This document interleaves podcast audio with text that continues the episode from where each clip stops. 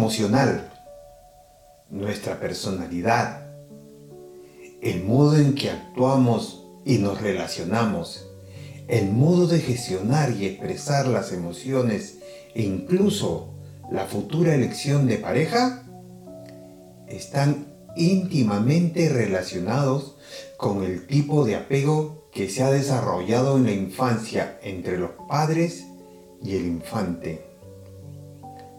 A continuación, les contaré acerca del experimento de Harlow y la privación materna. Este causó mucha polémica en sus inicios, pero ahora se ha convertido en uno de los referentes para comprender el apego de los seres humanos. El psicólogo Harry Harrow quiso llevar a un laboratorio la teoría sobre el apego y la privación maternal desarrollada por John Bowling. Tras la Segunda Guerra Mundial, fueron muchos los niños que se quedaron huérfanos y deambulaban por las calles sin ningún destino. Así habían muchas personas que vivían en alcantarillas o en sótanos, sin la protección de un padre o una madre. Este escenario fue perfecto para que el psicoanalista y psiquiatra Bowling desarrollara su teoría sobre la privación materna y el apego. Para Bowling, los recién nacidos necesitan desarrollar una relación con un cuidador para poder tener un desarrollo social emocional normal. El cariño materno se estimó como una condición indispensable que los infantes necesitaban. Pero Harry Harrow quiso comprobarlo en un laboratorio. Fue de este modo como se dio inicio al experimento de Harold con monos resus recién nacidos los cuales fueron separados de sus madres.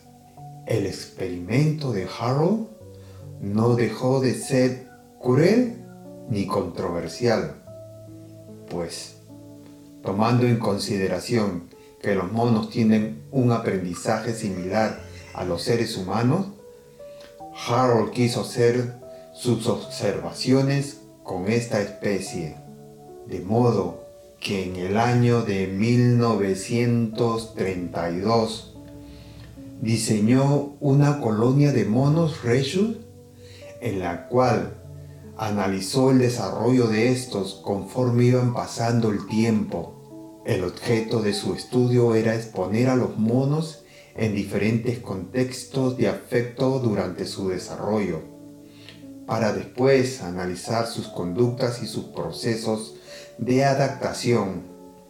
Lo que Harold comprobó fue que la crianza en aislamiento producía consecuencias permanentes e irreversibles en la conducta social. En una jaula se le colocó una madre de alambre que les proporcionaba la comida mediante un biberón. También les colocaron en la jaula una madre artificial hecha con felpa, la cual no tenía ningún alimento. Lo primero en notarse fue que los monos estaban con la madre de alambre solo para comer, pero el resto del tiempo estaban con la madre de felpa, lo cual hacía creer que los monos se encontraban en la mamá de felpa el medio para obtener protección, cuidado y afecto.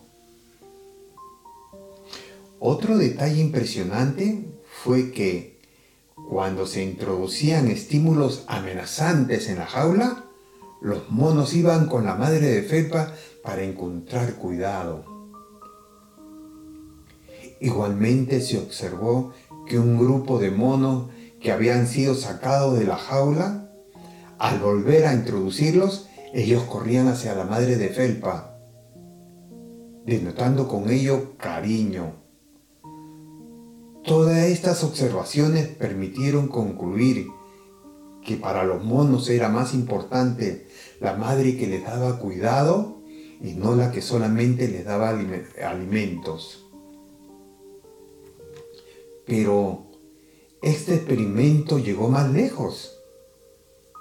Algunos monos fueron criados en jaulas en las que no había ningún tipo de madre, ni real ni artificial. Y estos monos, al ser insertados en jaula con madre de felpa, solo exploraban, pero no manifestaban ningún tipo de afecto ni ninguna interacción con dicha figura de felpa. Lo más llamativo de este experimento fue que cuando a estos monos que se le criaron en solitario, se les colocaba un estímulo amenazante, no corrían a buscar protección a la madre de felpa, sino que corrían desconsolados hacia un rincón. Desde entonces, este experimento de Harold se ha convertido en una referencia para tratar de explicar el impacto que tiene la ausencia de la figura materna en la infancia y la posibilidad de que los individuos en edad adulta desarrollen conductas desadaptativas. Entonces, comencemos por definir qué es el apego. Bueno, el apego es un vínculo afectivo que se establece desde los primeros momentos de vida entre la madre y el recién nacido o la persona encargada de cuidado. Su función es asegurar el cuidado, el desarrollo psicológico y la formación de la personalidad. El establecimiento del apego desde la infancia se relaciona principalmente con dos sistemas. El sistema de exploración, el cual permite que el bebé contacte con el ambiente físico a través de los sentidos, y el sistema afiliativo, mediante el cual los bebés se contactan con otras personas. Veamos cómo se establece el apego. En el transcurso del primer año se establece un vínculo de apego con la persona con quien tiene más contacto y aparece el miedo ante lo desconocido.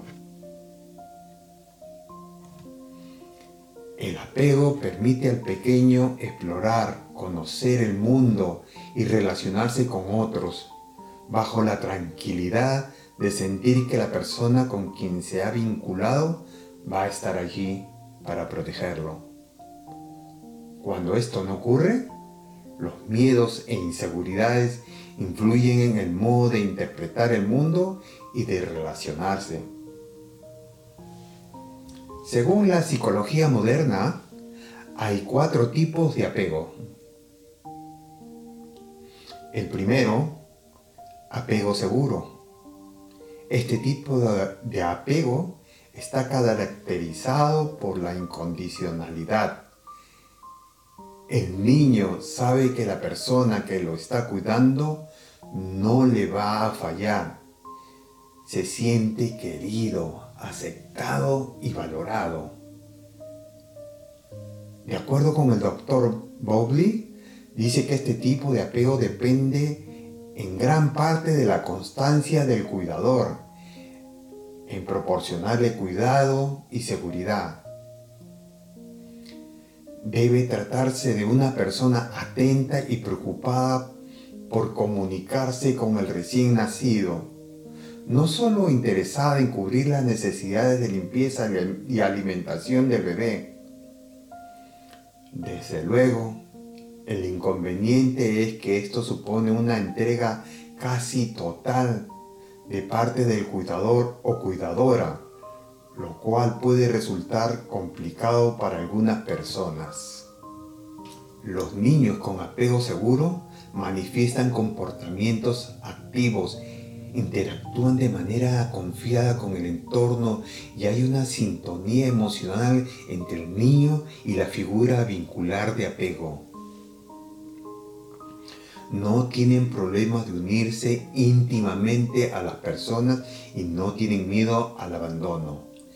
Es decir, pueden llevar una vida adulta independiente sin prescindir de sus relaciones interpersonales y los vínculos afectivos. Segundo, apego ansioso, donde el niño no confía en sus cuidadores y tiene una sensación constante de inseguridad, o sea que a veces sus cuidadores están y otras veces no están. Las emociones más frecuentes en este tipo de apego son el miedo y la angustia exacerbada ante las separaciones, así como una dificultad para calmarse cuando el cuidador vuelve. Los menores necesitan la aprobación de los cuidadores y vigilan de manera permanente que no les abandonen, exploran el ambiente de manera poco relajados y procurando no alejarse demasiado de la figura de apego. De adulto, el apego ansioso provoca una sensación de temor e inseguridad a que sus parejas no los amen o no les deseen realmente les resulta difícil relacionarse con otras personas, ya que esperan siempre recibir más intimidad o vinculación de la que se les proporciona. Un ejemplo de este tipo de apego en los adultos es la dependencia emocional. Tercero, apego evitativo. Los niños con un apego de tipo evitativo han asumido que no pueden contar con sus cuidadores, los cuales provoca sufrimiento. Se conoce como evitativo porque los bebés presentan distintas conductas de distanciamiento. Por ejemplo, no lloran cuando se separan del cuidador, se interesan solo en sus juguetes y evitan contactos cercanos. La constante ha sido que las conductas de sus cuidadores no han generado suficiente seguridad. El menor desarrolla una autosuficiencia compulsiva con preferencia por la distancia emocional. La despreocupación por la separación puede confundirse con seguridad. En distintos estudios se ha mostrado que en realidad estos niños presentan signos fisiológicos asociados al estrés, cuya activación perdura por más tiempo que los niños con un apego seguro. Estos menores viven sintiéndose pocos queridos y valorados y muchas veces no expresan ni entienden la emoción de los demás y por lo mismo evitan las relaciones de intimidad. En la edad adulta se produce el sentimiento de rechazo de la intimidad con otros y de dificultad de relación. Cuarto, apego desorganizado. Es una mezcla entre el apego ansioso y el, evitativo en que el niño presenta comportamientos contradictorios e inadecuados. Hay quienes lo traducen en una carencia total de apego.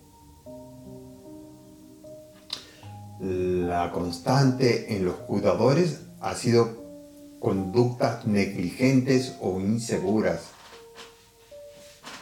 Se trata del extremo contrario al apego seguro casos de abandono temprano, cuyas consecuencias en el niño es la pérdida de confianza en sus cuidadores o figura vincular, e incluso pueden sentir constantemente miedo hacia esta. Los menores tienen tendencia a conductas explosivas, destrucción de juguetes, reacciones impulsivas, así como grandes dificultades para entenderse con sus cuidadores y con otras personas. Evitan la intimidad, no han encontrado una forma de gestionar las emociones que esto le provoca, por lo que se genera un desbordamiento emocional de carácter negativo que impide la expresión de las emociones positivas. De adultos suelen ser personas con alta carga de frustración e ira. No se sienten queridas y parece que rechazaran las relaciones, pero en el fondo son su mayor anhelo. En otros casos, este tipo de apego en adultos puede encontrarse en el fondo de las relaciones conflictivas constantes. Bueno, pareciera que si por algún motivo no estamos conforme con nuestra forma de apego, se nos acabó el mundo. No, no, no, no, no se preocupen. Sí se puede cambiar el estilo de apego el apego no es inmutable, ni se mantiene en la misma medida en todas las personas a medida que el desarrollo progresa. Además, el comportamiento de todo individuo en una relación se ve mediado por la conducta del otro.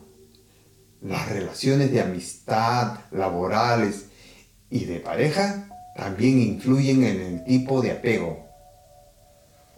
Una persona con un estilo de apego inseguro en la infancia puede aprender de las conductas de apego seguro que les proporciona su pareja u otra persona querida. En todo caso, lo importante es desarrollar las estrategias convenientes para generar seguridad con los recursos que tengamos disponibles. De hecho, existe un, apego emocional sano Primero, existe un marco afectivo que permite expresar pensamientos y emociones con total confianza y comodidad. El no tener que adivinar lo que piensa o siente otra persona evita muchos comportamientos tóxicos que dan lugar a malos apegos emocionales. Segundo, cada miembro de la pareja es independiente, pero no temen mostrar que se necesitan y se complementan con naturalidad. Es una dependencia sana y elegida, como la de los jugadores de un equipo que se necesitan unos a otros para ganar el partido. Tercero, la empatía el respeto y la asertividad permiten que dos personas puedan mostrarse vulnerables sin temor. Esto no tiene nada que ver con la debilidad, tiene que ver con la capacidad de abrirse emocionalmente sin temor a perder a la otra persona. Algo que denota una relación sana y segura. Cuarto, existe la habilidad para resolver los problemas juntos, sin reproche, buscando la manera de mejorar y salir reforzados. Aquí, la confianza juega un papel fundamental para impedir que surjan celos, miedos, inseguridades, problemas de ego. Quinto, las dos personas son capaces de ponerse límites el uno al otro y consigo mismos. Y lo más importante, son capaces de respetarlos. Los límites bien hablados y bien consensuados evitan dinámicas invasivas, tóxicas o dominantes. Si tu relación de pareja tiene estas características, enhorabuena, has desarrollado un apego emocional sano, fuerte y seguro. Bueno, esto es todo por hoy amigos. Recuerden que muchos de nosotros tenemos apegos a muchas, muchas cosas. Aprendamos a soltarlas para ser más libres. No se olviden suscribirse al canal de Sentimiento, compartir el capítulo con sus amistades, dejarnos un pulgar arriba, un comentario que es muy importante sobre el tema y sacar tus propias conclusiones. Chao y bendiciones.